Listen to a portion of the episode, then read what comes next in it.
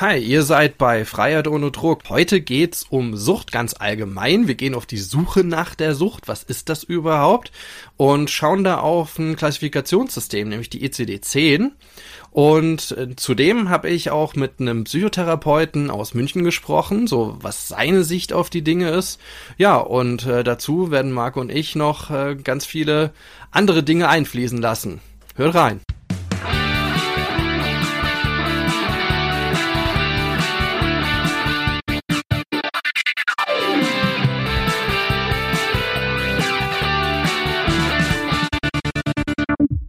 Ja, hallo zusammen zu unserer ersten Episode. Mein Name ist Dirk Kratz.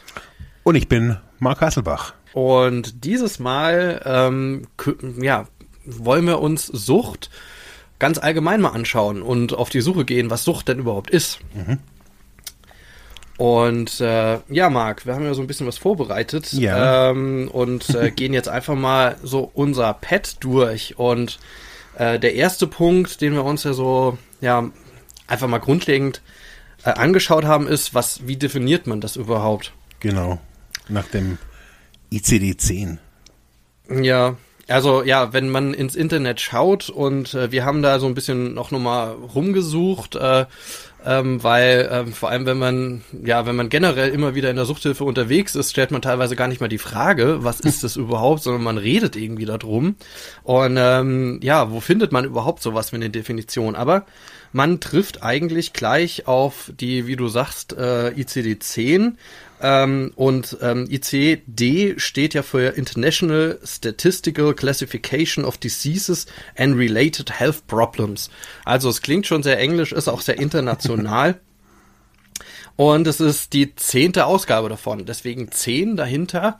Ähm, Im Moment ist auch eine elfte in Überarbeitung. Äh, das wird auch weltweit abgestimmt. Die soll auch irgendwann dann auch erscheinen. Aber grundsätzlich ist das ein, Qualifika äh, ein Klassifikationssystem, nachdem dann ähm, bestimmte Krankheiten ähm, diagnostiziert werden. Und das musste man ja irgendwo festlegen. Mhm. Ja, und jetzt, ähm, ich denke, das, das macht jetzt einfach mal Sinn, wenn man einfach mal fragt, was ist denn Sucht? Weil da existieren ja auch noch Begriffe wie Abhängigkeit oder Substanzgebrauchsstörung und äh, ich glaube, die Definitionen und Begriffe, die sind da teilweise unendlich, mit denen man ähm, ja um sich wirft, auch in der Suchthilfe. Und äh, wenn man die jetzt einfach mal durchgeht, also ähm, die Sucht ist ja als Krankheit anerkannt. Man hat seit 1964 ähm, diese Anerkennung auch durch die Weltgesundheitsorganisation, dass man ja, dass man nicht von einer ähm, einem persönlichen Problem ausgeht oder einer persönlichen Schwäche, so war das ja früher, sondern dass man da auch gesagt hat, nee, das ist eine Krankheit und die muss auch behandelt werden. Und äh, man streitet aber seit jeher immer noch mal, um was geht's denn da eigentlich? Um sowas wie Abhängigkeit von einer bestimmten Substanz mhm. oder Sucht allgemein, ja. Aber ähm, die ECD-10 spricht ganz klar von Abhängigkeit. Mhm. Ja, macht sie noch mal zum Unterschied zu anderen, ähm, zu anderen Klassifikationssystemen. Und ähm, da spricht sie davon, man kann eine Abhängigkeit diagnostizieren bei einem Menschen. Das heißt, ich gehe zum Arzt XY oder Ärztin XY und ähm, ja und äh, will diagnostiziert haben oder nachgeschaut haben, bin ich denn schon süchtig oder abhängig oder habe ich da auch eine, eine ist, ist es eine Krankheit, die ich habe und dann wird dann danach unter anderem Verfahren und da gibt es dann insgesamt sechs Kriterien, mhm. die dort festgelegt wurden, von denen dann drei in den letzten zwölf Monaten aufgetreten sein müssen, also so eine 50-50 Chance. Und die schauen wir uns jetzt mal an. Okay. Das erste Kriterium ähm, ist ein starker Wunsch oder eine Art Zwang, psychotrope Substanzen zu konsumieren. Hm. Ist ja schon mal ein Statement. Ja, allerdings, also so wenn ich es gerade so, so äh, auch nochmal lese, merke ich so, dass ein, ein starker Wunsch halt auch was sehr Unspezifisches ist, oder? Ja. Was heißt denn? Oder, oder eine Art Zwang. Ah, also, okay, ja eine Art Zwang. Also mhm. das ist schon in der Tat sehr, sehr unspezifisch. Ja. Also wenn mich jetzt der Arzt fragen würde, so, ja, haben Sie den Wunsch, Drogen zu konsumieren, dann, ich glaube, ich wüsste erstmal nicht, wie, ob ich, habe ich jetzt einen Wunsch oder habe ich einen starken Wunsch? Hm. Also ich, jetzt mal nur mal so, ich will jetzt, wir wollen ja jetzt nicht das ICD-10 auseinandernehmen, aber ich habe nur so gerade so gemerkt, dass ich glaube ich jetzt gar nicht wüsste, was ein starker Wunsch ist. Ja. Ja, ja, ich finde das auch ein bisschen. Also ich glaube, es geht halt hier tatsächlich um sowas wie Craving, also das heißt ne, tatsächlich etwas, äh, den sogenannten Suchtdruck, mhm. also etwas Druck zu haben und etwas unbedingt konsumieren zu müssen. Mhm. Also darum auch diese Art Zwang, ja, ja der starke Wunsch, ja, also ja, der, das muss ein starker Wunsch sein. Mhm. Also nur, was ist ein starker Wunsch? Das ist, ich, ich lasse andere Sachen liegen dafür und ich will es unbedingt jetzt. Ja. Ja. Ja, so würde ich es, glaube ich, aussehen, ja.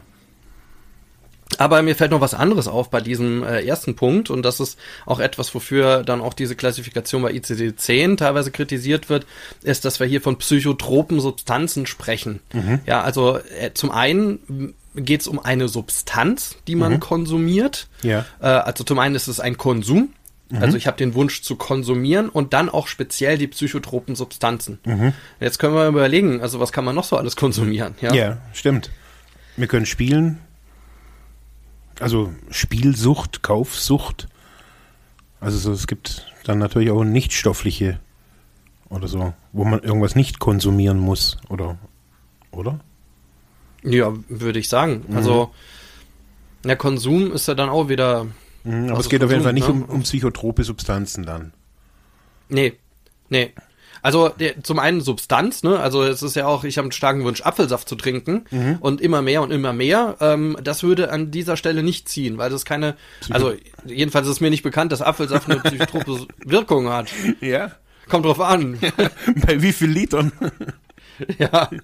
Also irgendeine Wirkung wird es halt irgendwann haben, mhm. ja, bestimmt. Also ja. vielleicht müssen wir mal ausprobieren, aber ähm, ich glaube, ähm, ja, also es muss diese, diese psychoaktive oder psychotrope Wirkung haben. Mhm. Da könnte man jetzt nochmal die Frage stellen, gut, da, da, bin ich jetzt zu wenig in der Forschung drin, aber inwieweit hat zum Beispiel Zigarettenkonsum so eine psychotrope Wirkung, äh, dass das unter diesen ersten Kriterium irgendwie fallen würde? Mhm.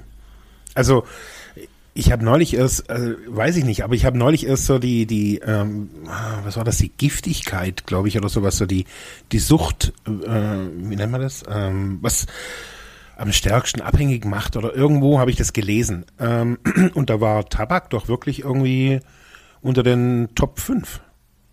Ja, absolut. Also also eine körperliche Abhängigkeit, ja klar. Also ich glaube schon. Also wenn ich meine, ich rauche nicht mehr, aber wenn ich jetzt so vergleich, äh, ich habe früher geraucht, äh, ich habe eine Kippe, äh, da habe ich schon, ich sage jetzt nicht, ich habe da irgendwie Halluzinationen, aber das hat man beim, beim Kiffen oder beim Alkohol ja auch nicht. Ähm, aber ich habe da schon eine veränderte Wahrnehmung. Ich bin ruhiger, ich bin ja keine Ahnung morgens ausgeglichener oder wie auch immer. Ja. Ich glaube, Tabak zählt da dann schon auch mit rein. Ja, irgendwie schon, ne? Ja. Also wird ja auch teilweise nachgewiesen, hat tatsächlich diese beruhigende Wirkung. Mhm. Oder man ist halt irgendwie gestresst, wenn äh, Tabak nicht da ist. Also ja, ja aber ja, aber ich sag mal, unter psychotroper äh, Wirkung oder so psychotroper Substanz versteht man ja so im Volksmund wahrscheinlich irgendwas anderes. Irgendwie, ja. ich bin zugeballert oder ich bin zu gesoffen oder ich, es ist eine Verhaltensänderung irgendwie dabei, mhm. oder? Also meine jetzt an sich mit äh, klar, so eine Klassifizierung ist natürlich nur für jetzt erstmal auch nur für, für die Fachleute, ja, äh, die, die natürlich wissen, was Psychotrop bedeutet, aber mein Psychotrop bedeutet, glaube ich, alles, was äh, den, den, das Bewusstsein verändert auch, oder? Oder die Wahrnehmung ja. auch. Ja, das denke ich halt auch. Mhm. Also es hat, ja, ja, eben. Also Psycho, ja, Psycho, ja, die Wahrnehmung, ja, würde ja. ich auch sagen, ja. Naja, also, wir sehen schon in dem ersten Punkt, ja, auch äh, da gibt es halt auch Schwierigkeiten, das irgendwie direkt zu fassen oder vor allem, was ist denn über unter psychotropen Substanzen zu verstehen. Mhm. Gehen wir mal zum zweiten.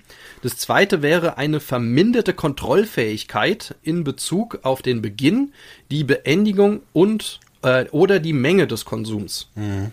Also eine verminderte Kontrollfähigkeit. Da kann man glaube ich, schon ein bisschen mehr anfangen mit. Ja, finde ich auch. Also klar, wenn man, wenn man nicht mehr, also wenn man es nicht mehr im Griff hat, ähm, oder was heißt im, äh, so, so nennt man es ja im Volksmund immer wieder, äh, wenn ich die, die Trinkerei oder die Konsumiererei nicht im Griff habe oder eben nicht kein Ende finde und noch ein Absacker und noch ein Absacker und noch ein Joint und noch ein Joint und noch, ja, Ich finde, das ist so das, das, das klassische Merkmal, wenn jemand nicht mehr aufhören kann.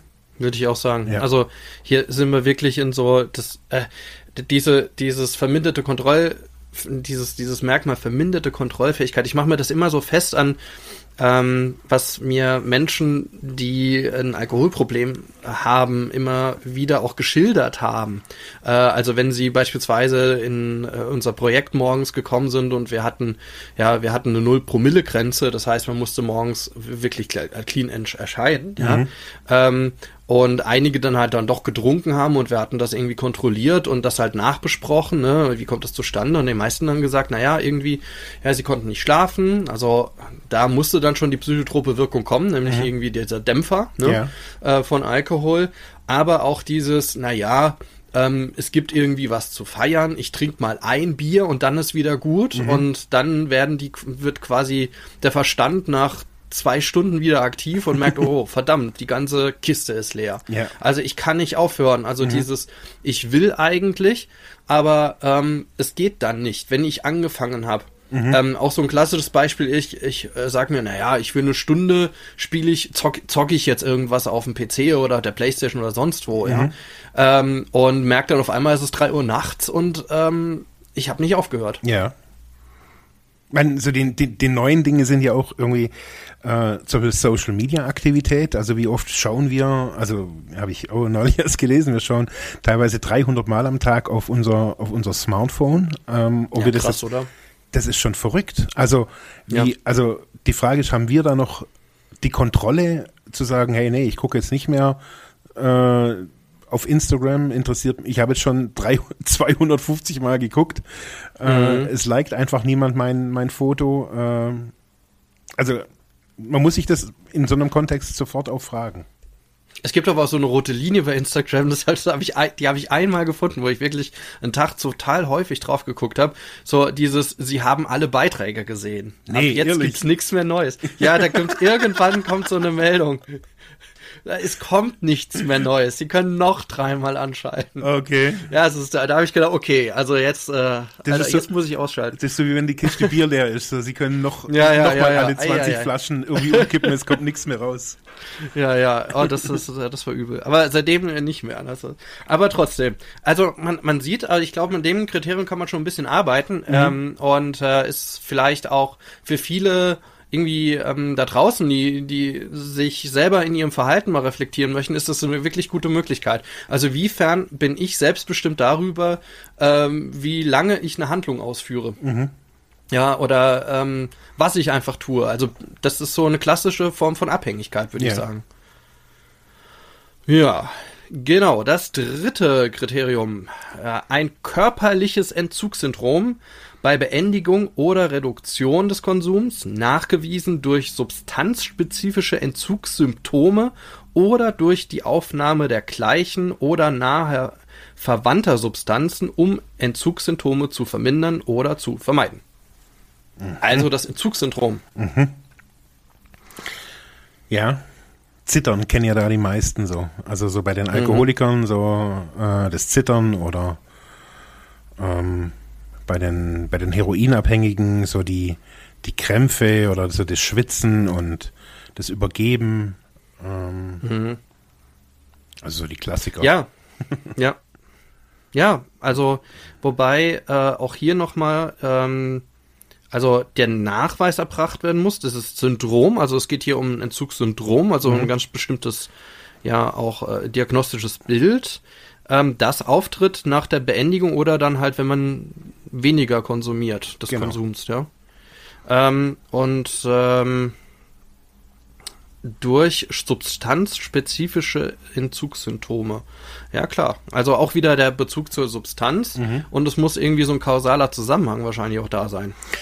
Ja, also ich glaube, ähm, also wenn man sich jetzt die, die, die körperlichen Entzugssymptome, sagen wir mal, von, von Alkohol anschaut oder von, von Heroin, sind die natürlich unterschiedlich. Oder wenn jemand noch vielleicht auch einen Mischkonsum hat, wenn er noch Benzodiazepine, also Valium oder so irgendwas genommen hat oder alles in Kombination genommen hat, ähm, muss man, glaube ich, da schon gucken, also was ist jetzt der, das körperliche, der, das, das Symptom von diesem Entzug? Äh, oftmals, also so weiß ich es irgendwie so, merken es Suchtkranke, äh, also wenn wir die Heroinabhängigen, als erstes gar nicht mal durch Schwitzen oder sonst irgendwas, sondern durch Schmerzen. Dass sie wieder mhm. Schmerzen mhm. haben. Ganz viele eben Schmerzen in den Zähnen. Dass sie auf einmal mhm. Zahnschmerzen kriegen äh, mhm. und merken, hey, äh, irgendwas stimmt hier nicht. Mhm. Und sich so. Du, ist das Teil des Entzugssyndroms oder, oder meinst du, das ist Vernachlässigung, da ich die Zahnschmerzen vorher nicht mehr gemerkt habe? Also ich glaube, es ist so beides. Ich habe jetzt bloß gerade so überlegt, so dass, ähm, dass natürlich unterschiedliche Substanzen unterschiedliche Entzugssymptome auch hervorrufen. Also dass ich ähm, ein Alkoholentzug habe ich andere Symptome des Entzugs wie ein Heroinentzug mhm. oder ein Benzodiazepinentzug. Sie gleichen sich vielleicht alle, alle hängen alle in der Ecke und, und, und schlurfen so über die Gänge, aber es gibt doch unterschiedlich. Also zum Beispiel bei, bei Alkohol ist zum Beispiel ein wichtiges äh, Merkmal auch während des Entzugs äh, ist die Gefahr von Krampfanfällen. Mhm, ähm, ja. Das ist bei sonst keiner anderen Droge. Also die, die Gefahr von einem Mega Krampf. krass, ja. ja. Habe also, ich schon ein paar Mal miterlebt, ja. Ja, auch. Und das, also ist echt eine, eine, Schreck, also eine, eine, wirklich eine schreckliche Geschichte, wenn, wenn man da neben dran sitzt oder sogar wahrscheinlich, wenn man es wenn hat. Also ich finde, wollte ich da jetzt einfach nur nochmal so, so rein irgendwie werfen, so ich glaube so, dass, dass man da einfach auch unterscheiden muss, was konsumiert jemand und was sind das dann nachher für Entzugssymptome. Also ein mhm. Heroinabhängiger zittert zum Beispiel, glaube ich, so gut wie nie. Ein Alkoholiker allerdings, wenn er keinen Alkohol kriegt, zittert sehr schnell. Absolut, ja. Ja. Und da ist auch so, also wirklich unkontrollierbar, ne? Das mhm. ist dass es auch mega auffällt. Ähm, ich habe das auch bei ähm, einigen Klienten miterlebt, die wirklich aussteigen wollen, also die gesagt haben, ja, ich will das reduzieren, ich will auch den Konsum reduzieren oder sich unter der Woche wirklich zusammengerissen haben und immer so dann Wochenendtrinker waren, aber trotzdem ganz stark eigentlich ähm, eigentlich ein, äh, eine Alkoholerkrankung hatten mhm. ähm, und die sich dann selber angestrengt haben, also wirklich das ertragen haben, also das muss über den Tag wirklich, das ist eine, eine krasse Leistung, mhm. einfach wirklich dann auf Null und dann ertragen die das ganze Zittern und so weiter. Und da habe ich es auch schon erlebt, dass dann abends, ähm, wenn dann äh, kurz vor, ähm, vor Arbeitsende eigentlich, ne, kurz vor Feierabend, mhm. ähm, sind die umgekippt. Also ja, das habe ich klar. schon zwei oder dreimal erlebt. Äh, oder auch zum Wochenende hin, ne? Mhm. Ähm, dass die ganze Woche so eine starke Leistung, das, das so zu unterdrücken ja. und zu ertragen und dass dann irgendwann der Körper wirklich aussteigt. Ja. Und da habe ich gesehen, was das, also gerade Alkohol, also alle, alle, Leute da draußen, auch von uns, äh, wie von vielen anderen aus das äh, als Suchtexpertin, Suchtexperten gesagt wird, Alkohol ist wirklich eine, das Allerschlimmste, was im Moment da ja. äh, auf dem Markt ist. Oder also ja, ist so. Da, also äh, ja. alleine, wenn man diese ganzen Krankheitsgeschichten schaut, schauen, was das im Körper einrichtet und und und, ja. ja. Also auch an, an diesen Beispielen gesehen, meine Fresse, also mhm. was das, was das äh, anrichtet. Ähm, und ja, und die, die, da fällt man um, man ist weg, ja, also mhm. hat keine, also man, man verliert das Bewusstsein. Ja, und äh, mit allen körperlichen Folgen, die das hat. Ne? Genau. Also das heißt, dann wird auch losgelassen. Mhm und äh, ergibt also meistens eine ultra, ultra peinliche Situation für die Leute, ja. die dann auch ins Krankenhaus kommen. Ganz Klar. Gleich. Und ich finde auch, also jetzt nochmal zu, zu, bei den, bei den ent, äh, körperlichen Entzugssymptomen ist, glaube ich, auch unter den, den suchtkranken Menschen oder die Menschen, die da einfach gerade irgendwie in, sich beginnen, irgendwie sich mit der Sucht auseinanderzusetzen oder mit ihrer Abhängigkeit, glaube ich, die größte, die größte Angst. Also die größte, also so sehe es ich, nicht irgendwie der, der lange, langfristige oder der lebenslange Entzug von, von, oder die Enthaltsamkeit, sondern die erste Angst ist wirklich so, ich habe Angst, was passiert, wenn ich keine Drogen mehr nehme. Also die, mhm. das ist so eine, so eine, so ein, wie so ein schwarzes Loch und, und man weiß nicht, was da passiert. Also man ja. hört, man hört Grippe, man hört, man muss sich übergeben, man hört Zittern, kann man alles irgendwie sehen, aber man weiß nicht, wie es bei sich selber ist. Und diese Angst lässt viele Menschen gar nicht erst zur Therapie gehen oder auch gar nicht erst äh, zu einer Entgiftung schlussendlich. Also mhm. ja, mega. Also dieses Entzugssymptom oder diese Symptome, die sind für viele so unaushaltbar, äh, ja, dass sie lieber wieder gehen. Naja, und das ist halt äh, auch der Weg äh, in sowas auch wie, wie eine Medikamentenabhängigkeit. Ne? Mhm. Also ähm, hab's dann tatsächlich im Bekanntenkreis oder so, das hört man ja auch immer wieder, ähm, dass äh, wenn jemand ja eine, eine persönliche Krise hat oder Panikattacken oder ähm, ähnliche Krisensituationen, relativ schnell von den Hausärzten äh, Benzodiazepine, also ja. sprich Tavor oder ähnliches vers verschrieben bekommt. ja. Ja, und ähm, als wir da, was weiß ich, auf, auf äh, irgendeiner Feier oder so mal, mal drüber gesprochen haben, haben wir gedacht, oh, könntest du jetzt aber, oder hättest du damals äh, auch an den Bahnhof gehen können und dealen können. Ne? Also das ist Zeugs, was auf dem Markt da ist. Und ähm, was ich ja damals ähm, auch mitbekommen habe, ist, dass die Benzos ähm, gerne eingenommen werden, gerade von, äh, von Heroinkonsumentinnen, ähm, Konsumenten, um die Entzugssymptome zu mildern. Genau. Genau. Ja.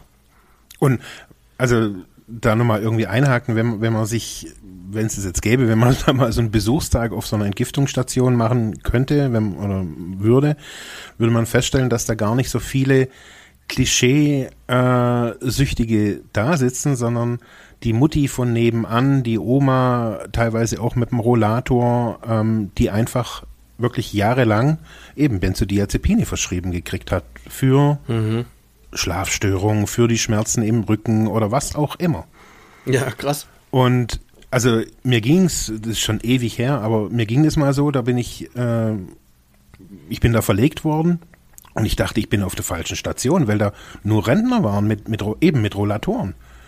Die waren, also was heißt nur, ja. aber halt viele. Und ich habe gedacht, was ist denn hier los? Und das war eben, das haben die mir nachher erzählt, hey, da, die sind alle medikamentenabhängig. Ja, krass. Oh. Mhm. Ja, also und äh, ich sage, bei, auch bei diesen Substanzen hat man körperliche Entzugssymptome. Ja. Weswegen die ja dann auch ausgeschlichen werden und das wird dann irgendwie auch vom, vom Hausarzt, Hausärztin irgendwie auch gesagt, dass man dann schauen muss, äh, dass das in Begleitung weniger wird, ansonsten kippt man um. Genau. Also ist schon ziemlich, ziemlich harter Tobak. Ja, ja wirklich. Ähm, ja, also das sind die Entzugssymptome. Also ich äh, denke, das äh, ist auch natürlich, das ist so klassisch eigentlich auch mhm. etwas, was man auch denke, man mit, immer mit Sucht verbindet, dass, dass es sowas wie Entzugssymptome gibt. Ja. Dann äh, die vierte, äh, vierte Kriterium wäre der Nachweis einer Toleranz gegenüber der Substanz im Sinne von erhöhten Dosen, die erforderlich sind, um die ursprüngliche durch niedrige Dosen erreichte Wirkung zu hervorzurufen. Mhm. Also ganz klar Toleranzentwicklung. Genau. Die allerdings, das muss man auch ein bisschen dazu sagen, nicht ins Unermessliche geht. Also man kann also irgendwann wird sich natürlich so eine, so eine normale Schwelle einstellen. Also mehr, mehr trinken kann man nicht, mehr, mehr drücken, mhm. äh, mehr Heroin spritzen kann man nicht. Also irgendwann ist auch so eine, ja, einfach auch so eine, so eine menschliche Grenze, glaube ich, erreicht, wo man, äh, also diese Toleranz, das ist für mich so ein, so ein, so ein ganz Wunderpunkt, weil ich den nicht so wirklich sehe. Also ich okay. merke, dass sich die Leute relativ schnell auf ein Level einstellen und das teilweise auch ewig so konsumieren. Also die Menschen konsumieren ewig ein Gramm am Tag oder ewig, keine Ahnung, trinken ewige Zeiten, nehmen sie zehn, zehn Benzodiazepine, äh, also zehn Valium oder so irgendwas am Tag. Also das Level ist relativ stabil. Diese okay. Steigerung sehe ich am Anfang sehr stark. Also dass man halt am Anfang kifft und dann raucht man ein Joint, man raucht, man raucht fünf Joints und so weiter, aber irgendwann ist das Level da auch erreicht und ah, also ich finde, mhm. ist eine ganz schwierige Geschichte, weil, weil ich merke so, dass die meisten Menschen sehr, also wenn sie, wenn sie konsumieren, sehr, äh, die wissen, was sie konsumieren können. Also mhm. die meisten auf jeden Fall äh, über die Zeit hinweg. Und diese Toleranz ist eher so ein, für mich irgendwie wichtig äh, zu wissen, dass man eine Toleranz aufgebaut hat, also dass man so und so viel konsumiert. Weil wenn man nachher rausgeht, aus einer Entgiftung zum Beispiel, sagt, okay, ich möchte doch keine Therapie machen und dann wieder konsumiert, dann startet man ganz häufig wieder mit der ursprünglichen Menge, obwohl der Körper weniger äh, oder das, die, diese, diese große Menge gar nicht mehr gewohnt ist, wenn man ja eben entgiftet hat. Mhm. Daher kenne ich eher so diesen, diesen, Toler, dieses, diesen Begriff der Toleranz gegenüber einer Substanz. Eine Dosissteigerung, also ich weiß nicht, wie, wie, wie oft das wirklich irgendwie auch dokumentiert oder auch diagnostiziert werden kann. Naja, vielleicht geht es auch erstmal darum, für die Anfangszeit, also Mhm. oder für, für den Konsumbeginn. Also jeder, der angefangen hat, irgendwie in der Jugend äh, mal, mal ein Bier zu trinken äh, und jetzt mal vielleicht wieder reflektiert, äh, wie trinke ich noch genauso viel wie damals. Also hat sich da nicht irgendwie sowas entwickelt wie, naja, ähm, ich trinke halt nicht mehr nur ein Bier und bin dann schon quasi beschwipst, sondern ähm, ich brauche dann schon zwei, drei oder ich trinke noch was dabei. Ähm, also, dass man einfach sagt, bis diese Wirkung auch eintritt, brauche ich irgendwie mehr. Ja, also ich bin da, ich bin ja auch kein Mediziner, ähm, aber Ja. ich weiß selbst jetzt auch mit mit meiner langen Abstinenzzeit, also ich habe demnächst eine OP und ähm, ich spreche das auch bei solchen Sachen immer wieder beim Narkosearzt an, sag, Ja. äh, ich bin da einfach anderes gewöhnt, weil ähm, ja, Okay. also das ist Ja. total verrückt. Also ich hatte mal eine, ich hatte mal, nicht, Ich ja. hatte mal eine Hand-OP und das war wirklich, ich habe während der OP, ich habe gesagt, hey, ich merke hier alles. Äh, Mhm. und die wollten das erst nicht glauben, aber es ist, also das ist so meine Erfahrung, dass das, Krass, ja. ja, selbst nach ganz, ganz, also wie lange ist das jetzt her? 15 Jahre bald, äh, ist bei Schmerzmitteln auf jeden Fall brauche ich da echt immer irgendwie mehr. Ja. Ja. Hammer. Ja. Fünftes Kriterium.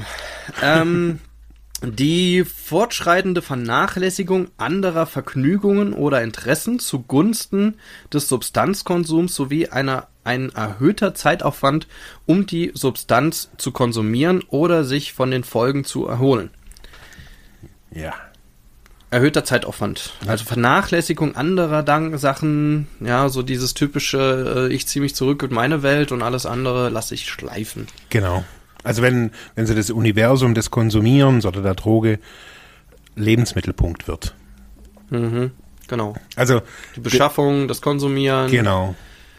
Gedanken kreisen um das Konsumieren. Genau. Wie, äh, ich stelle mir schon in der nächsten gleich wieder vor, ähm, ja, ich, wie die nächste Situation aussieht, in der ich konsumiere. Übrigens bei Spielerinnen, Spieler ja auch so. Ne? Also Mhm. wenn man auch, auch bei PC-Geschichten oder Spielen, ja, generell Spielen, ne? Mhm. So die Menschen, die sich einfach, ja, das ist so, so, so ein, ja, so ein, so ein leichter Übergang zwischen, es ist ein Hobby, ja, bis zu, ich lasse meine Gedanken nur noch darum kreisen Genau. und bringe meine ganze Freizeit auf, um nur noch zu schauen, wann ist die nächste Spielsituation. Genau. Also vielleicht, also ich kenne es so, ich finde so der Klassiker in, in für, bei sowas ist, sind so die Kiffer. Also Mhm. äh, das ist ja alles, das kann man ja alles irgendwie gut und recht finden und alles ist irgendwie nice, aber ich merke, es geht ja da gar nicht mal jetzt irgendwie nur um den Joint, dass ich jetzt irgendwie den Joint rauche und dann irgendwie diese Wirkung haben will, weil es geht ja um was für ein Gras, was für Papers, was für Filter, wie rauche ich das alles, rauche ich den alleine, rauche ich, rauche ich den in, in Gemeinschaft, wo? Beim Sonnenuntergang? Am Strand, ähm, dann finde ich irgendwann mal auch Jamaika cool, weil Bob Marley auch gekifft hat. Ich ziehe bloß noch äh, bunte T-Shirts an, reis bloß noch nach Jamaika und Amsterdam in den Urlaub. Ähm, und die, diese Tendenz, ich finde, die ist extrem bei, bei Kiffern aus, ausgeprägt. Ja, jetzt malst du aber ein ziemlich einfaches Bild von Kiffern. Oder? Ja, aber ich finde, dass Das ist so das typisch bekannte Bild, oder? Ja, Äh, aber- Aus aber- deiner Erfahrung, ist das so, oder? Ja, also Okay. und, und zwar das Verrückte finde ich ja, dass die, ich glaube, die Generationen geben sich da irgendwie auch manchmal so die Hand. Also ich sehe jetzt auch irgendwie viele junge Leute, die da irgendwie irgendwie so rumrennen. Aber also es mag ein, so, ein- so ein Stereotyp sein, aber ich habe die wie Sand am Meer erlebt, die Leute. Wo es nur, also wo, wo wo das ganze Leben sich bloß noch um, um ums Kiffen gedreht hat. Okay. Also auch, ähm, Ausschließlich. Also bis in die Neuzeit, also, wo ich hatte so eine Expertise. Ich meine, das ist ja auch so eine Expertise, die sich generell mit Drogenkonsum ja entwickelt. Also Natürlich. Wenn, ich, meine, ich sag mal, wenn du auf der auf der Scene warst und dann gibt's da auch die Leute, die wissen, wo gibt's den Stoff und wie viel kann ich konsumieren und Klar. wie wirkt das. Also das ist ja ein, ein kleines Pharmaziestudium, was die meisten machen. Klar. Äh, und, und ähnlich denke ich mal, wird so eine Expertise entwickelt sich natürlich auch bei bei Cannabis-Konsumentinnen und Konsumenten. Natürlich, klar. Und ich glaube halt, dass das, wenn, wenn man das so irgendwie sieht, dass man kann da natürlich eine Expertise entwickeln und kann sich nachher da auch, keine Ahnung, in die USA nach Colorado zurückziehen und dann irgendwie ein, ein, ein THC-Business aufbauen. Oder nach Spanien oder was weiß ich was, ist ja alles okay. Aber ich merke halt, dass wenn wenn es sonst nichts mehr im Leben gibt, ja, bloß noch das. das. Ist es halt. Und genau, das ist es dann. Genau, und, und das sehe ich halt, also ich sehe es halt, die, die, die Droge ist dann natürlich egal. Also die, es gibt es natürlich auch bei den Heroinabhängigen oder bei wem auch immer. Da wird, es muss die passende Musik dazu gespielt werden. Das Universum außenrum, das macht es eigentlich so schwer. Also hm. schlussendlich auch von den Drogen aufzuhören, weil das Tolle ist nicht das Heroin oder das Kiffen, sondern das Außenrum. Das sind. Also da, da sprichst du ja eine total spannende Geschichte eigentlich an der Stelle an, weil ähm, ich habe jetzt gerade mal so den Gedanken gehabt, naja, gibt es so eine Expertise auch bei Alkoholtrinkern? Ne? Klar gibt es das auch, also Weinkenner, äh, die dann auch sich genau anschauen. Ne? Genau. Aber das wird unter Genuss ähm, wirklich ab abgestempelt. Also das ist keine Sucht, ja. Mhm. Ähm, jetzt Weinkenner zu sein oder Winzer oder was weiß ich. Dann gibt's jetzt ähm, Bierproben, gibt's ja auch mittlerweile, wo man mhm.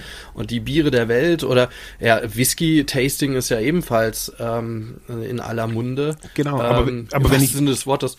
Aber wenn ich aber, mir das angucke, da passen ja fast alle. Also ich habe den starken Wunsch, irgendwie ähm, selber Bier zu brauen. Äh, kann ich damit aufhören, Alkohol kon zu konsumieren, also die verminderte Kontrollfähigkeit, also in diesem ganzen neuen Stil ist es wirklich schwierig, das alles irgendwie noch äh, trennscharf zu, anzugucken, finde ich, finde ich.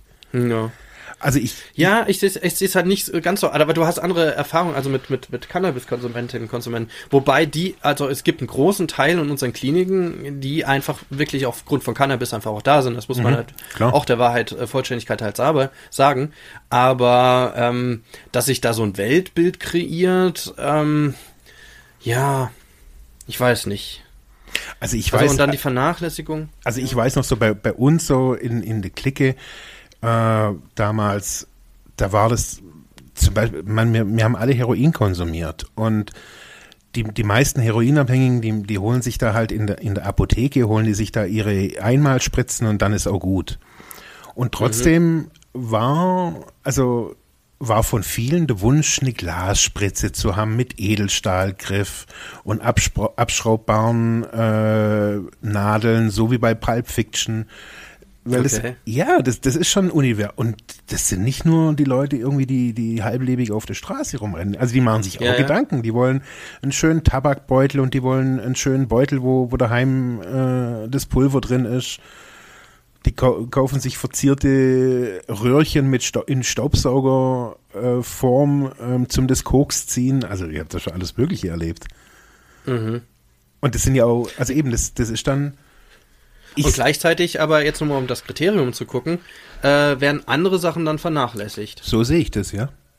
Also, ja. weil das tritt an die Stelle. Also dieses Universum rund um die Droge, Konsum, Beschaffung, äh, drüber lesen und so weiter, ähm, ja, nimmt natürlich Zeit in Anspruch und dann kümmere ich mich natürlich nicht mehr ums Fußball oder Politik oder sonst irgendwas. Ja. Weil. Wobei ich hatte, ich hatte mal einen Bekannten, ähm, da habe ich das äh, in, einer, in einer ganz anderen Richtung erlebt.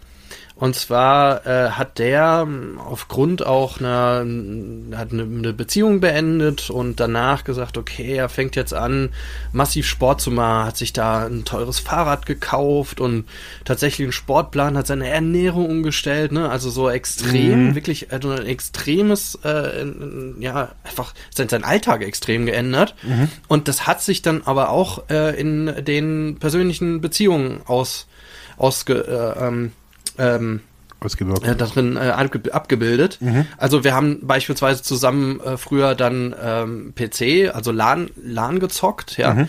äh, also über, über Netzwerk. Ähm, oh, aber dann äh, an der Stelle war das dann aus. Also da war Mhm. alles, was auf einmal mit PC oder so zu tun hatte, das war pff, irrelevant. Mhm. Auch diese Beziehung dann auch nicht mehr. Und ähm, dann gab es dann irgendwie so eine Situation, dass er mich mal was Wochenende besuchen sollte oder hat, hat mich dann noch besucht.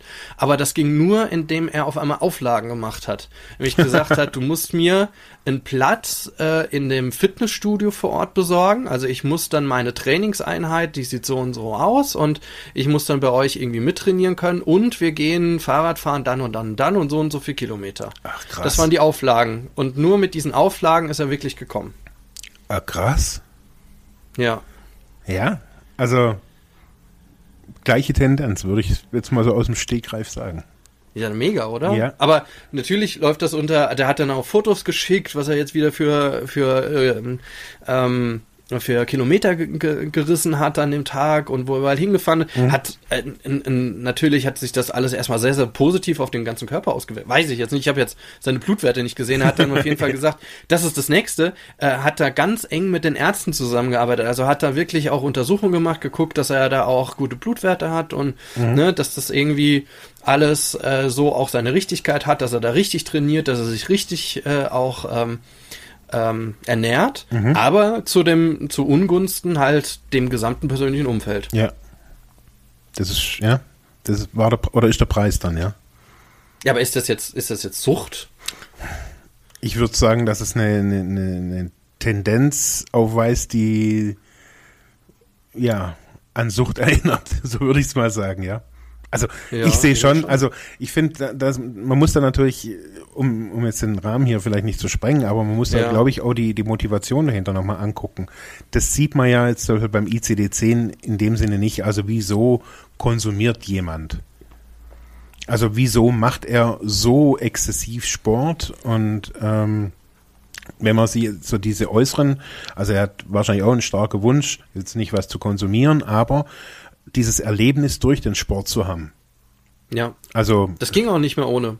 Also eben, klar, man, das ist eine, schlussendlich ist es eine Abhängigkeit von körpereigenen Drogen, würde ich jetzt mal so sagen, die, die, das Adrenalin oder was da alles pusht, äh, das braucht er. Also so wie, wie viele Bassjumper, die müssen einfach ständig springen. Aber ja, vielleicht das, Körper, körpereigene äh, Drogen, ja. Aber vielleicht auch am Ende dieses Gefühl zu haben, äh, ich mache jetzt was und wenn ich das nicht gemacht habe, geht das doch sofort auf den Selbstwert. Ja, das kann es ja auch sein. Ja, sicherlich, sicherlich, ja. Ja. Okay, gut. Aber, ne, also wir sehen diese, diese Vernachlässigung, ähm, das ist auch so, ja, etwas, was man, denke ich mal, weitgehend kennt als Kriterium von Sucht. Also wenn sich jemand äh, verändert, ist halt, wie gesagt, auch in den ICD-10 drin. Und das letzte Kriterium, das sechste Kriterium, wäre der anhaltende Substanzkonsum trotz des Nachweises eindeutig schädlicher Folgen. Ist auch recht allgemein gehalten. ja. Ja, aber man, das ist halt so, auch so dieses Eins und Zwei vielleicht nochmal irgendwie in, äh, anders ausgedrückt. Also, wenn ich trotz, dass ich weiß, hey, ich schädige mich, ähm, obwohl das jeder schon vorher weiß. Ähm, also, die meisten wissen, dass die Droge nichts Gutes für, also gesundheitlich keine Vorteile bringt. Ja, aber der Nachweis, wer bringt denn den Nachweis, ähm, ich konsumiere und das ist schädlich für mich? Den Nachweis wird den, also ich bin überzeugt, den Nachweis wird niemand unterschreiben. Also, dass, dass irgendjemand unterschreibt, dass der Nachweis, äh, dass, dass der Konsum von der Person zu schädlichen Folgen führt. Man kann eine Tendenz abgeben, weil die Menschheit, äh, die, die, die, die, die meisten Menschen halt irgendwie nachher Leberkarzinome oder sonst irgendwas kriegen. Aber ob das bei der Person wirklich so sein wird. Also, wenn ich mal sehe, was, was ich, die Menge, mein, der, ja, die Menge der, der Drogen, die ich konsumiert habe, war, war wirklich verrückt. Und trotz, trotz äh, schädlicher Folgen habe ich relativ viele Sachen eigentlich überstanden. Mhm. Und ja, Ja, schädliche Folgen ist ja auch relativ allgemein erstmal. ne? ja, Also auch für wen, ne? Für einen selbst, für, für das soziale Ja. Umfeld, schädlich, äh, also so soziale Folgen, Mhm. sind das medizinische Folgen? Also Ja. daran werden wahrscheinlich die Einzelnen denken, es ist ja eine medizinische Klassifikation ja auch. Mhm. Ähm, also das heißt, eine Blutuntersuchung, Blutwerte sind unglaublich schlecht äh, Mhm. und der Arzt sagt, äh, also äh, Sie müssen jetzt da wirklich reduzieren, Alkohol reduzieren und äh, oder weniger Fett essen und dann wird das alles wieder besser. Aber ich mache halt trotzdem weiter. Ja. Eben, also ich glaube, es geht einfach darum, dass trotz besseren Wissens die Leute trotzdem weitermachen. Ja, aber ganz ehrlich, äh, wie häufig ist es denn in unserer Gesellschaft, dass man trotz, obwohl man weiß, ich sollte es nicht tun, ja, und es trotzdem macht. Also Klar. ganz mal unabhängig jetzt nur von, von Substanzkonsum, also im Alltag generell. Ja, m- da muss man natürlich, man muss in so einem Ding natürlich fragen, was ist der Referenzrahmen? Also wer, also Ja, ja. Also ein, ein vernunftbegabter Mensch, der weiß, er darf diese, die, diese Stoffe nicht nutzen, aber er sieht, dass er durch diese Stoffe einen für sich positiven Effekt erzielt. Ja, Also rein ganz nüchtern mal so betrachtet. Äh, ja, ja. ich glaube, ist schwierig. Also schwierig, ja. Ja. Naja, aber ähm, um den Rahmen jetzt auch nicht zu sprengen, aber das sind halt eben die, diese sechs Kriterien, nach denen das halt festgelegt wird. Und diese mindestens drei, mindestens drei dieser Kriterien müssen in den letzten zwölf Monaten aufgetreten sein. Und dann kann man von einer Abhängigkeit sprechen. Das heißt, man kann quasi zum Arzt, zum Therapeuten oder sonst wohin und kann dann damit sagen, okay, äh, Kassenleistung, ähm, ja, ich muss vom sogenannten medizinischen System habe ich, das hat dann einen Behandlungsauftrag. Das hatten wir, das hatten wir ja auch schon, auch eigentlich schon mal besprochen. Ähm, wenn ich jetzt, also die Frage ist, wenn ich jetzt zum Arzt gehe, bin ich da, dann bin ich ja nach diesen Definitionen nicht mehr süchtig, Nee. obwohl, obwohl ich ein suchtkranker Mensch bin. Mhm. Also der, der Kontext wird in diesen, in dieser Klassifizierung irgendwie nicht mit einbe einbezogen. Also irgend, nur das, also, irgendwann gelte ich Ja. wohl als geheilt. Scheinbar. ja gut, aber das ist ja so.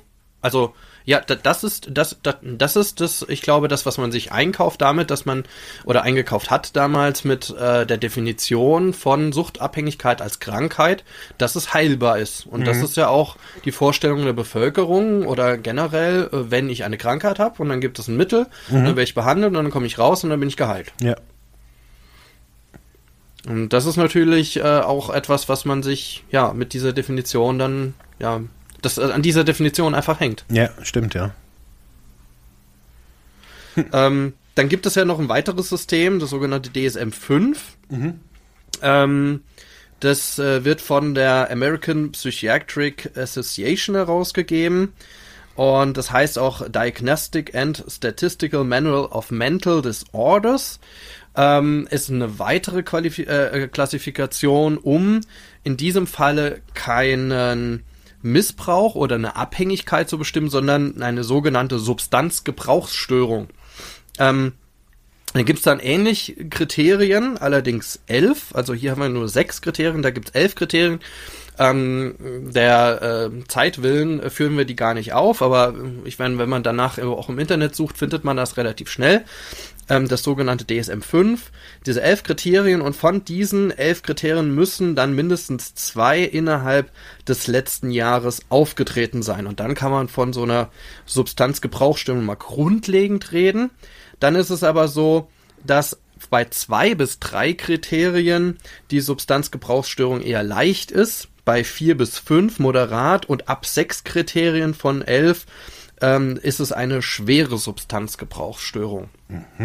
Aber was würdest du sagen, was jetzt, jetzt so auf Anhieb, diese Begriffe Substanzgebrauchsstörung, Abhängigkeit, Sucht, was, was, würdest du sagen, was, was ist so etwas, was man im, in der Diskussion eher verwenden sollte, so als Begriff? Ja, hm.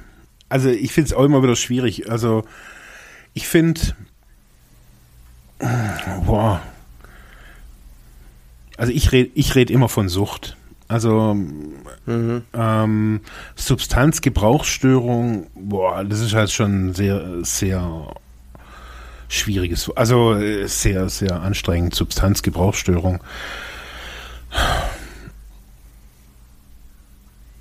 Ja, also ich würde sagen, es ist ja, es ist es ist eine Definition auch für, für Sucht. Mhm. Man äh, mit einem bestimmten Subst eine wenn man gebraucht eine bestimmte Substanz Mhm. und daraus entwickelt sich eine sogenannte Störung und dann hier auch Mental Disorders, also eine ja eine psychiatrische Störung, eine psychische Ja. Störung, auch als solches ja auch ähm, zu den äh, psychischen Erkrankungen zählt. Also eigentlich ist Sucht eine psychische Erkrankung an Mhm. Ja. der Stelle. Klar.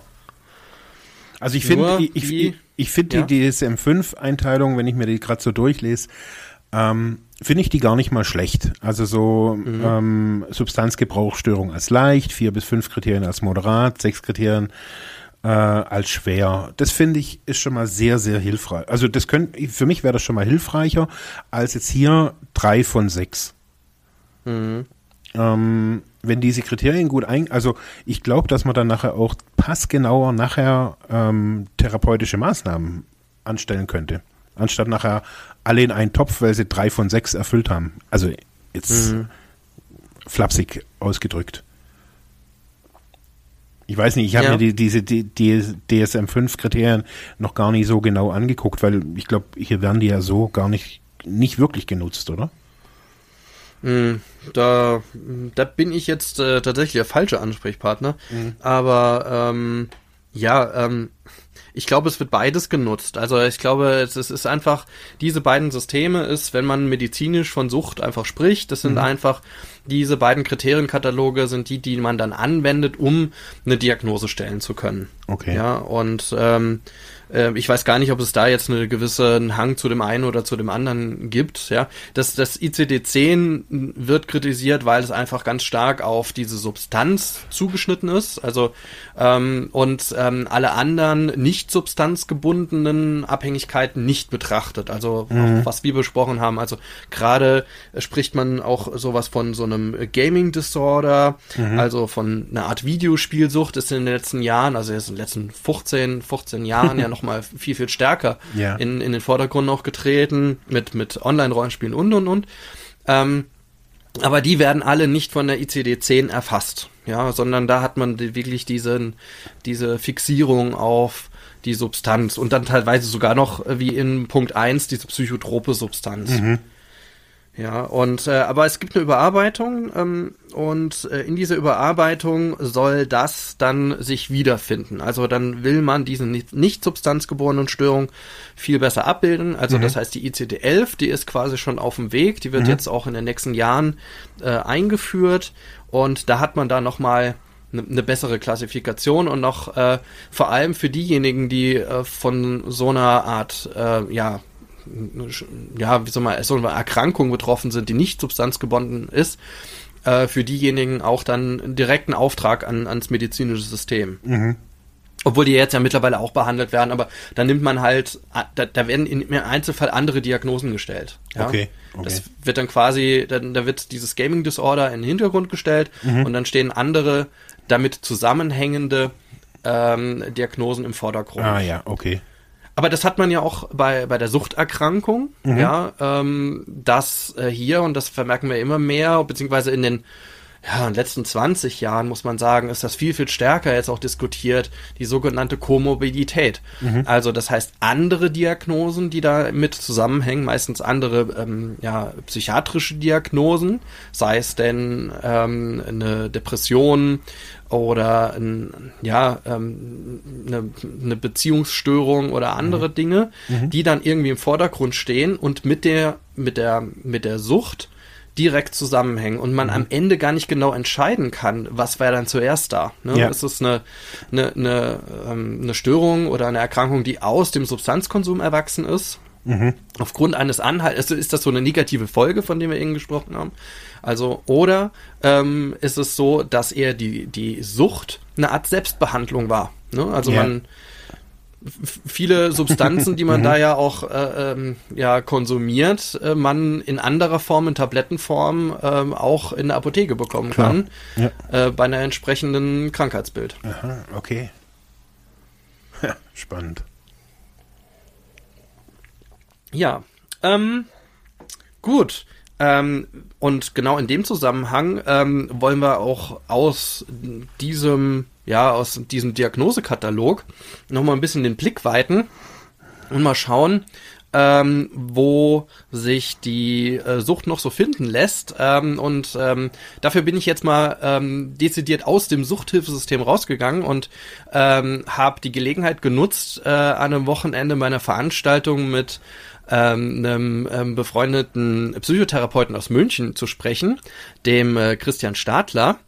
Äh, und der hat dort langjährig schon seine Praxis, ähm, ja, arbeitet aber auch äh, als Supervisor und auch in anderen Funktionen, auch im ambulanten und auch stationären Suchthilfebereich. Also der kennt auch die Sucht, aber aus einer, ich sag mal, so einer kleinen bisschen Entfernung. Also der ist nicht direkt im Suchthilfesystem, mhm. hat aber auch äh, natürlich Patientinnen und Patienten bei sich, ähm, die auch immer wieder ein Suchtproblem irgendwo im Hintergrund steht. Und darum ging es auch in meiner Frage, ist ähm, meistens kommen zu ihm ja die Patienten, äh, Patienten äh, mit ja einer ne psychiatrischen Diagnose, die er dann in seiner Praxis dann hat behandelt.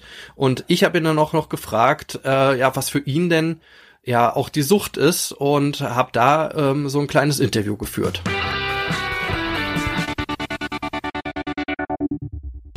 Ja, Christian, ähm, ich habe eine Frage.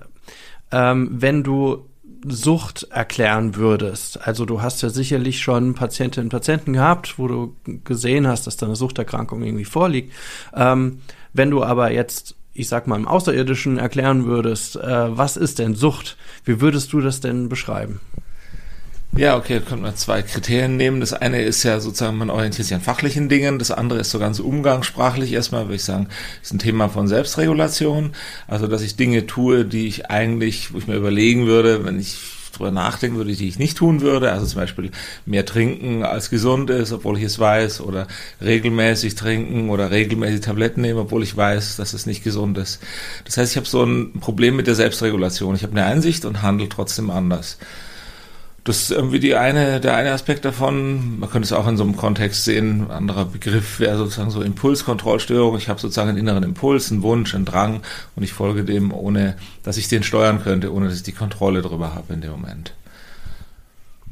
Und ähm, wenn du gemerkt hast, da sitzt ja ein Patient, also bei dir kommen ja dann Patienten an, ähm, die ja vielleicht nicht direkt schon im Suchthilfesystem waren, ja, also die kennen keine Suchtberatungsstelle oder ja. so und da merkt man aber, ja, mh, hm, da ist vielleicht was im Hintergrund. Wie, wie reagierst du da? Also nimmst du Kontakt auf zur Suchthilfe oder oder sagst du, das kann ich ähm, in der Behandlung mitmachen? Was, wie reagierst du darauf? Nee, also ich nehme nicht selber mit der, mit der Suchthilfe, mit den Institutionen Kontakt auf, aber ich biete es dem, dem Klienten an oder dem Patienten. Also ich sage ihm erstmal, dass mir das auffällt. Ähm, also ich frage sozusagen standardmäßig immer zu Beginn, sozusagen in der Anamnese, also beim Erstgespräch auch, ähm, ob es irgendwie ein Thema gibt mit regelmäßigem Konsum von irgendeinen Dingen. Ähm, und das erkläre ich auch ein bisschen. Also es gibt sozusagen Konsum von Substanzen, also was weiß ich, Alkohol, Medikamente, Drogen. Und auf der anderen Seite gibt es aber auch so regelmäßige Verhalten, die auch so Konsum, die zu einer Abhängigkeit führen können, also Internetsucht oder Spielsucht oder solche Dinge. Also das gebe ich erstmal rein sozusagen und frage mal, ob es da ein Thema damit gab in der Lebensgeschichte, also grundsätzlich. Und wenn sie dann sagen ja, dann frage ich, wie es aktuell ausschaut bei dem Thema. Und also erstmal sehr sozusagen vor, also vor so einem, ich würde Ihnen empfehlen, in einen fachlichen Kontext sich zu begeben, so ich höre erstmal sozusagen, wie das ausgeprägt ist. Und wenn ich das Gefühl habe, oh, da ist sozusagen ein ausgeprägtes Suchtthema da, also es gibt neben dem Thema, weswegen Sie zu mir kommen, also was ich wegen einer Depression oder einer Angst, so ein komorbides Thema, also eine Zusatzerkrankung, eine Sucht, dann würde ich sagen, es gibt also auch da Beratungsstellen dazu. Ähm, da würde ich mich jetzt mal hinwenden an Ihrer Stelle. Ähm, und wenn die Nachfragen, manchmal kommen dann so Nachfragen wie, naja, ähm, aber das ist ja irgendwie, ich kann es gar nicht selber einschätzen, ist es zu viel oder nicht zu viel. Und dann frage ich halt konkret nach, was die dann machen, wie das Verhalten ausschaut. Und dann gebe ich ihnen so ein bisschen Kriterien an die Hand und sage, okay, das ist mal so Thema von Gewöhnung sozusagen, ja, so Toleranzentwicklung. Also ich habe irgendwie über lange Zeit Dinge konsumiert und spüre eigentlich gar nicht mehr den Effekt oder brauche mehr davon. Oder ich sage Ihnen, ähm, es gibt sowas wie eine Funktionalität, also wenn ich sozusagen etwas tue, um etwas anderes sozusagen zu kompensieren oder zu unterdrücken. Also was ich, ich ähm, ich mache exzessiv Sport, damit ich irgendwie nicht spüre, dass ich ein Beziehungsproblem habe oder sowas. Und so gebe ich Ihnen ein bisschen so konkrete Anhaltspunkte, dass Sie überhaupt das Thema eigenes missbräuchliches Verhalten oder eigene Abhängigkeit überhaupt erstmal verstehen, weil die meisten haben ja erstmal keinen Zugang. Die sagen, okay, das mache ich halt schon immer so. Oder manche kommen auch mit der Frage, ja, hm, ich weiß nicht, ob das jetzt sozusagen über die Grenze ist oder nicht. Und dann brauchen die erstmal ein bisschen Orientierung. Und wenn es sozusagen nötig ist, dann sage ich denen, also ich mache relativ viel Supervision auch im Suchtbereich. Ähm, also das heißt, ich habe ein paar Ideen, wo die dann hingehen könnten in ihrer Region, wo die herkommen und gebe denen das dann auch an die Hand und sage, hier wenden Sie sich dahin. Aber das machen die selber. Also das mhm. mache ich nicht für die Klienten.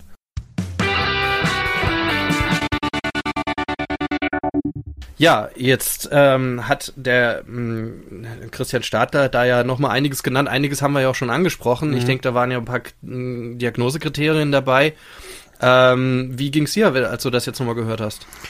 Ich, ja, ich, ich fand es gut. Also ich fand es gut, oh, wie, wie, also wie er damit umgeht, wie er, wie er das natürlich jetzt auch nochmal beschrieben hat, ähm, so wirkt, also so eine, so eine Diagnose natürlich auf einmal auch ein bisschen menschlich. Also wenn das in so einen Kontext eingebettet ist, er fragt ja, ähm, wie sieht's denn über die Zeit hinweg auch aus, so mit dem, äh, mit, mit dem Konsum. Ähm, somit fragt er natürlich ähm, die, äh, die Toleranzentwicklung ab.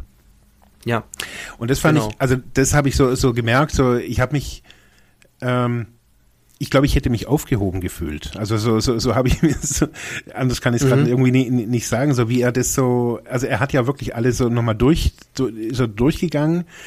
Also ich habe mich auf jeden Fall überall wiedergefunden in den Punkten. Und ähm, es wurde dann aber auf einmal menschlich. Also anders mhm. kann ich also das ist das, was, was für mich so rüberkam. Und ich finde, das ist auch wichtig, ähm, wo er so gesagt hat, er würde dann irgendwie auch an Beratungsstellen verweisen. Ähm, ich finde, es ist wichtig, auch wenn das jetzt hier jemand hört, ähm, dass hier nicht einfach nur nach sechs Kriterien geurteilt wird und dann irgendjemand süchtig ist und dann hat er den Stempel und dann ähm, geht die Maschinerie los. Ja. Sondern ja. Ähm, es ist ein, ein Kommunikationsprozess, also, also ein Beratungsprozess hier, ähm, wo solche Dinge auch abgefragt werden, auch eben im Kontext. Also ist da eine Beziehungsstörung vielleicht irgendwie primär da? Hat jemand irgendwie äh, die Suchtmittel so konsumiert, um diese Beziehungsstörung, also wie er sagt, irgendwie mit dem Sport konsumiert, äh, macht jemand Sport, damit er seine Beziehungsabhängigkeit nicht, nicht spürt? Ähm, und ich glaube, so kriegt es alles einen Kontext. Also so, ja. so, so diese ICD-10-Kriterien. Und so kriegt man dann auch ein Bild von einer Person und sieht da nicht einfach nur einen, einen Suchtkranken. Also ja, das, das, man sieht nochmal sehr schön, also in, in seiner Beschreibung, äh, wie komplex auch dieser Prozess ist. Ne? Dieses, ja. okay, ich merke als in, in einer therapeutischen Beziehung muss man ja dazu sagen. Ne? Mhm. Also es ist ja ein, ein enges, äh, eine enge Beziehung, die genau. da ja aufgebaut wird, in der dann auf einmal ja solche Stolpersteine wie auch eine, eine, eine Sucht oder eine Abhängigkeit irgendwie auftreten und man ja. denkt, hoppla, was ist da denn los? Ja, mhm. ähm, wobei ähm, äh, auch äh, sowas halt auftreten kann natürlich, wenn jemand mit einer Fahne ähm, zum Gespräch kommt. Klar. Und das sind so so Dinge, die man äh, direkt irgendwie merkt und denkt, doch, naja, okay, vielleicht mhm. war da irgendwie eine Firmenfeier, ja. aber äh, das kann es nicht jedes Mal sein. Ne? Also mhm. wenn es das nächste Mal wieder auftritt, dann ähm, ist es schon ein bisschen merkwürdig. Ja. Und aber auch, dass er sagt, ja, dann geht's aber auch darum, um diese Selbsterkenntnis, ja. also um diese Analyse und dieses Bereitsein, da hinschauen zu wollen, mhm. ja, und äh, damit arbeiten zu wollen. Genau. Ich glaube, ja, so, das, das ist so der, das ist sogar irgendwie der wichtigste Punkt. Also so, egal wie viel ich konsumiere, egal was ich konsumiere, egal in welcher blöden oder ausweglosen Situation ich mich da befinde, ich glaube, der Wille, etwas machen zu wollen, etwas ändern zu wollen an dieser Situation, ist, glaube ich, so das, das Ausschlaggebende. Mhm. Sagen, ich, ich nehme diese Situation nicht mehr länger hin. Also, ähm, ich weiß zwar nicht was, aber äh, irgendwas muss ich tun. Ja, ja, ja. Er hat ja von auch dieses Selbstregulationsproblem auch nochmal genannt. Mhm. Ja, ähm, also so umgangssprachlich, also es bedingte be bestimmte Handlungen eigentlich äh, ständig erfolgen müssen und man die einfach nicht selber regulieren kann. Also ich kann die, die, die Stärke oder die, die Häufigkeit nicht selber kontrollieren. Mhm. Und äh, dann hat er aber auch von sowas wie einer Impulskontrollstörung gesprochen. Ja. Also auch wieder, wieder Kontrolle. Ne? Mhm. Also hier geht's ja komplett nur um Kontrolle. Eigentlich, ne? Oder? Also Ja. zum großen Teil, sagen wir Ja, mal. ja. Also das wird, das wird auf jeden Fall, ich nenne es jetzt mal, es wird auf jeden Fall versucht, über diese Sucht oder über das Verhalten wieder Kontrolle zu erlangen. Mhm. Also, Über das Suchtverhalten Kontrolle. ja, nee, über das eigene, über, über ich habe jetzt von der anderen Seite gedacht, also Ah. der, man, man verliert die Kontrolle durch den Subs durch den Substanzkonsum oder Genau. durch ähm, den auch nicht substanzgebundenen Konsum. Mhm. Man, man kann den Konsum nicht mehr kontrollieren. Und du sagst aber, ähm, ähm, man ähm, will Kontrolle über etwas anderes wieder erlangen dadurch. Ja, ich verliere, ich verliere die Kontrolle. Also durch, durch diese Sucht, durch diese, durch dieses, durch diesen Substanzkonsum und schlussendlich, also so sehe ich die Ansätze auf jeden Fall in der Suchthilfe immer wieder, ähm, muss wieder Kontrolle übers eigene Leben hergestellt werden. So als Mhm. übergeordnetes Ding. Also auch Kontrolle über die Sucht, Kontrolle über das Verhalten. Das, Okay. Hast du das dann auch so, da, damals bei dir so gemerkt oder wie, wie, wie war ja, das? Also, ja, also ich habe das hauptsächlich bei, bei anderen bemerkt, die, die, die dann auch irgendwie auf Therapie waren, aber also ich habe meine eigene Kontrolle schwinden sehen am Anfang ähm, über viele Sachen, ja. Aber jetzt, ich sage es einfach mal so, 20 Jahre später habe ich festgestellt, also ich glaube, dass es nicht der richtige Weg ist. Kontrolle. Mhm. Also ich habe es versucht und viele haben es versucht, also die ich kenne und ich kenne niemanden, der es über Kontrolle und Konditionierung oder wie auch immer Verhaltensmodi ich kenne niemanden, der es so hingekriegt hat. Du mein, was, was meinst du jetzt, den, Weg raus aus? Ja, auch wieder raus, ja. Also das, was ich sukzessive so abgebe am Anfang, was er so Ja. beschreibt, das muss ich ja Ah, ja. irgendwie Mhm. wieder zurückerlangen. Also diese, diese Hoheit über mein Leben quasi. Ja, ja. Und ähm, das, was ich so jetzt hier immer wieder so sehe dann in, in der Suchthilfe, ist eben die Versuche, die Kontrolle übers eigene Leben wieder äh, herstellen zu wollen. Mhm. Und wenn ich mir jetzt zum Beispiel den, den, äh, die anonymen Alkoholiker angucke, da ist der erste Schritt, dass man sich eingesteht, dass man eben keine Kontrolle hat. Man hat Mhm. keine Kontrolle über die Sucht und das ja, betet man ja da einmal wöchentlich irgendwie runter und sagt, hey, ich habe keine Kontrolle über meine Sucht. Und das ist für die aber das Erfolgskonzept, dass ich irgendwann mal sage, hey, ich habe eben keine Kontrolle. Das ist, dass ich keine Kontrolle habe, das ist so die Erkenntnis, aber damit habe ich doch irgendwie die Kontrolle. Das verstehe ich nicht. Ja. Ich wollte es einfach nur mal kurz so einschmeißen, so dass. Also, Ja, aber das ist ja total spannend. Also, Ja. weil, weil ich meine, an der Stelle, ähm, da dreht sich ja sehr, sehr viel darum. Also Ja. gerade wenn man na, nach Sucht sucht, also wissen will, was, was ist denn süchtig, süchtiges Verhalten Mhm. und äh, sich über sehr viel um Kontrolle, Kontrolle um die Sucht, Ja. oder aber auch Kontrolle über das eigene Leben einfach auch Genau, dreht. klar. Oder also, Selbstbestimmung. Ja. genau. Ja. mein schlussendlich natürlich auch oben auch, wenn, wenn man ähm, die, die fortschreitende Vernachlässigung anderer Vergnügen oder Interesse, ist ja auch irgendwie die Kontrolle übers eigene Leben verlieren. Wenn ich nur noch Sport mache und, und mich bloß noch irgendwie super, super äh, energetisch irgendwie ernähre, ähm, aber so den Genuss von Essen, also so, dass es manchmal auch nicht drum geht, irgendwie nur nahrhaft und nur grün und nur Mhm. bunt oder sonst was, sondern dass es halt einfach auch gut schmeckt, so eine Sahnesoße. Mhm.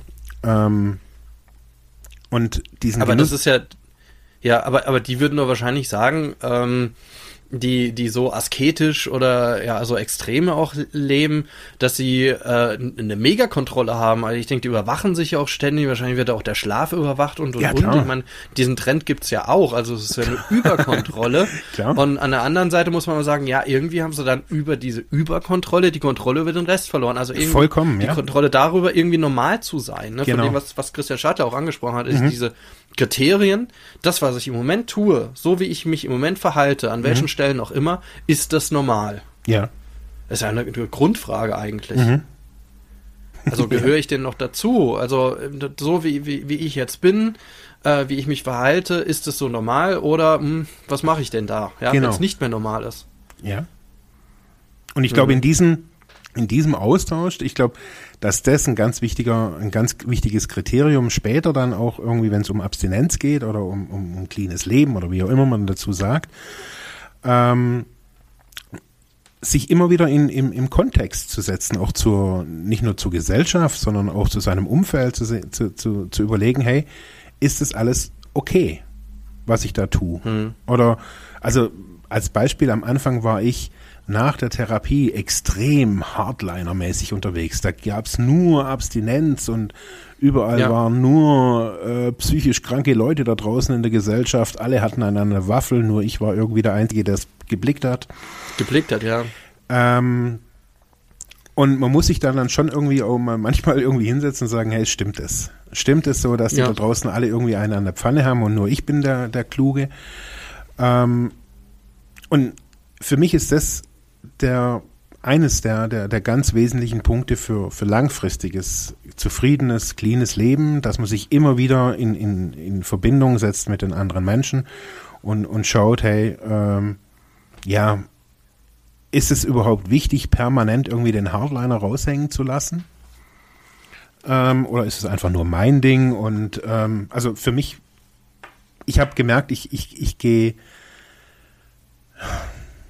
ja, ich, ich muss mich immer wieder in Kontext setzen. anders kann ich es mhm. irgendwie nicht, nicht sagen. Ja. Und, und, die Menschen, aber, aber die, die, die ich aus meinem, Umf aus meinem Umfeld kenne, die das eben nicht tun, die einfach nur ihr, ihre Kontrolle über ihr Verhalten weiter ausüben, da sage ich mir, also ich habe das früher schon gesagt, hey, dieses cleane Leben möchte ich nicht haben, weil es unfrei auf einer anderen Ebene ist. Ich muss nur Kontrolle mhm. ausüben. Mhm. Aber ähm, genau das, was du, du berichtest, so dieses Hardliner, also dieses, dieses entgegengesetzt davon irgendwie, vielleicht, vielleicht um diese Einstellung durch die Sucht ist mein Leben aus der Kontrolle geraten. Ich muss jetzt die Kontrolle über alles übernehmen und dann mhm. auch, ja, ähm, auch in bestimmten, ja, in bestimmten Verhaltensweisen extrem zu werden.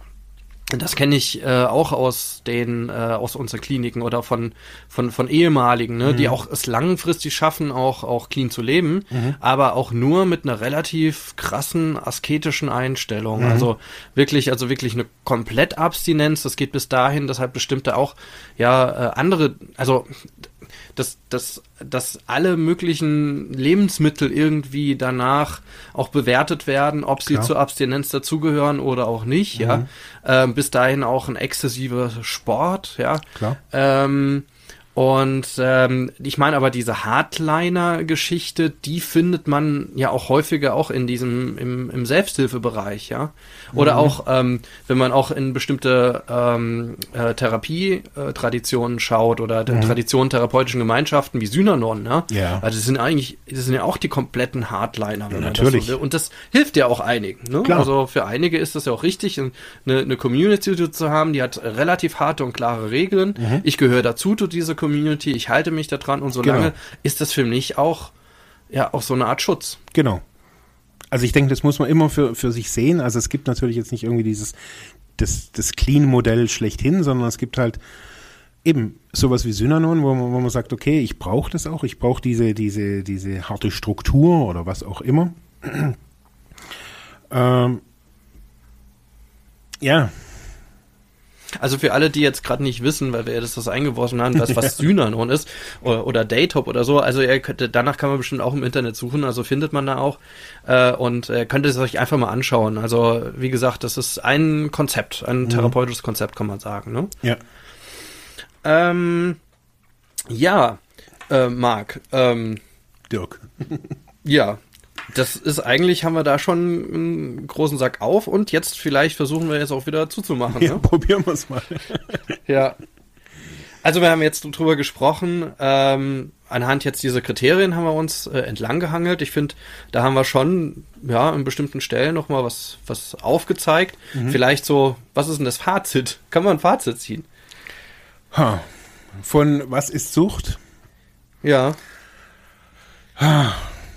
Ja, also ich glaube, ähm, wenn, wenn man so das, äh, wenn man jetzt irgendwie von noch keine Ahnung hat und oder auf der Suche ist und sich bilden möchte, was, was Sucht ist, ist, ist man, glaube ich, ist beim, bei so einer Klassifizierung wie es ICD-10 ganz gut aufgehoben. Wenn man, Will ich auch sagen, ja. Ich glaube allerdings, ja. dass, dass es Sucht an sich nicht wirklich abbildet. Also es bildet vielleicht irgendwie Anfänge, damit man mal irgendwas klassifizieren kann, ab. Aber das, was Sucht an sich nachher auch irgendwie ausmacht, also das, woran die Menschen eigentlich, also die Menschen leiden ja nicht an, an, an den Drogen. Also so sehe ich das. Also das ist vielleicht auch ein Leiden, dass sie Heroin oder Alkohol oder sonst irgendwas konsumieren und das ist bestimmt, bestimmt auch nicht toll. Aber der eigentliche Grund hinten dran ist halt, so sehe ich das, ein anderer. Und der lässt sich durch das hier alles nicht abdecken. Also ab, also da zeichnet das gar nicht ab. Es mhm. zeichnet halt also, Substanzkon also Substanzen ab und dass ich im Außen irgendwas vernachlässigt ist, aber es bildet nicht irgendwie ja ein, ein ja eine, eine, innere oder vielleicht auch eine psychische Charakteristik ab. Hm. Also ich glaube auch, also das natürlich ist in solchen Begriffen immer irgendwie so ein Zungenschlag drin, der irgendwie nicht passt oder das Ganze irgendwie verdichtet und mhm. zusammenzieht. Aber ich glaube schon, also auch wie, wie, wir uns jetzt irgendwie auch entlang gehangelt haben, äh, auch nochmal zu dem Begriff Kontrolle und auch dieser starke Wunsch, der irgendwie da steht und dieser, diese Fixierung auf eine bestimmte Handlung mhm. oder auch ein bestimmte Konsummuster, das immer mehr Raum greift in einem Alltag. Also das, das führt schon sehr nah dahin, mhm. ähm, zu, zu sowas wie, ja, so, zu, so ein paar Kriterien, die man an der Hand haben könnte, sich selbst zu beobachten und zu reflektieren. Mhm. Und äh, gerade dann, wenn, wenn man merkt, ja, man hat ähm, man, man kommt in eine problematische Situation, also eine problematische äh, ja, Alltagssituation generell. Mhm. Also das heißt, man kriegt Probleme in der Familie, im Freundeskreis, im Job, in der Schule oder an verschiedenen Stellen. Also irgendwie spitzt sich da was krisenhaft zu und mhm.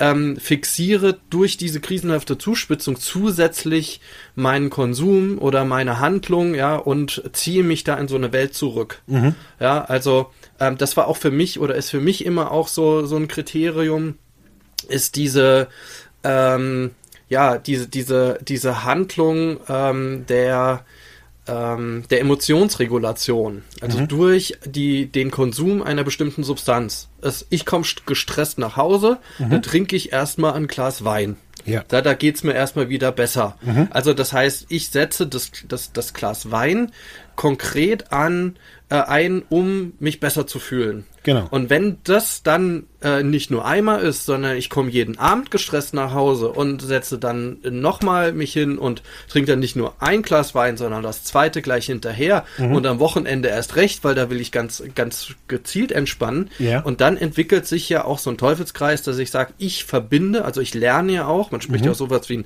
wie ein Suchtgedächtnis, das mhm. machen wir jetzt nicht auf, die Diskussion an der Stelle, aber ähm, äh, aber ich, der, der Körper lernt, ja, ich bin gestresst, ich kann äh, einen Wein trinken und da geht's mir besser. Genau.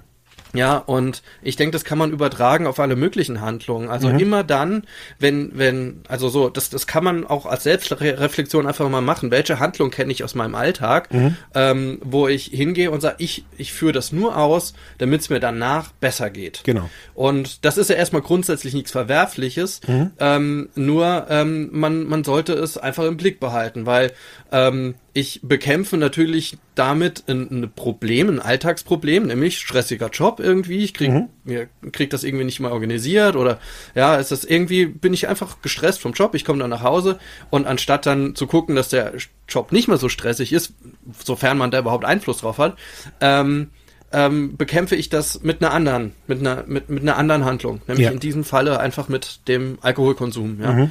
Und ähm, das sind immer solche Assoziationsketten, die sich da einfach entwickeln, die dann natürlich sowas wie ja auch eine ne Sucht äh, be, ne, begründen, kann man ja sagen. Ja. Und ähm, und daraus äh, kann sich dann halt tatsächlich sowas entwickeln. Und mhm.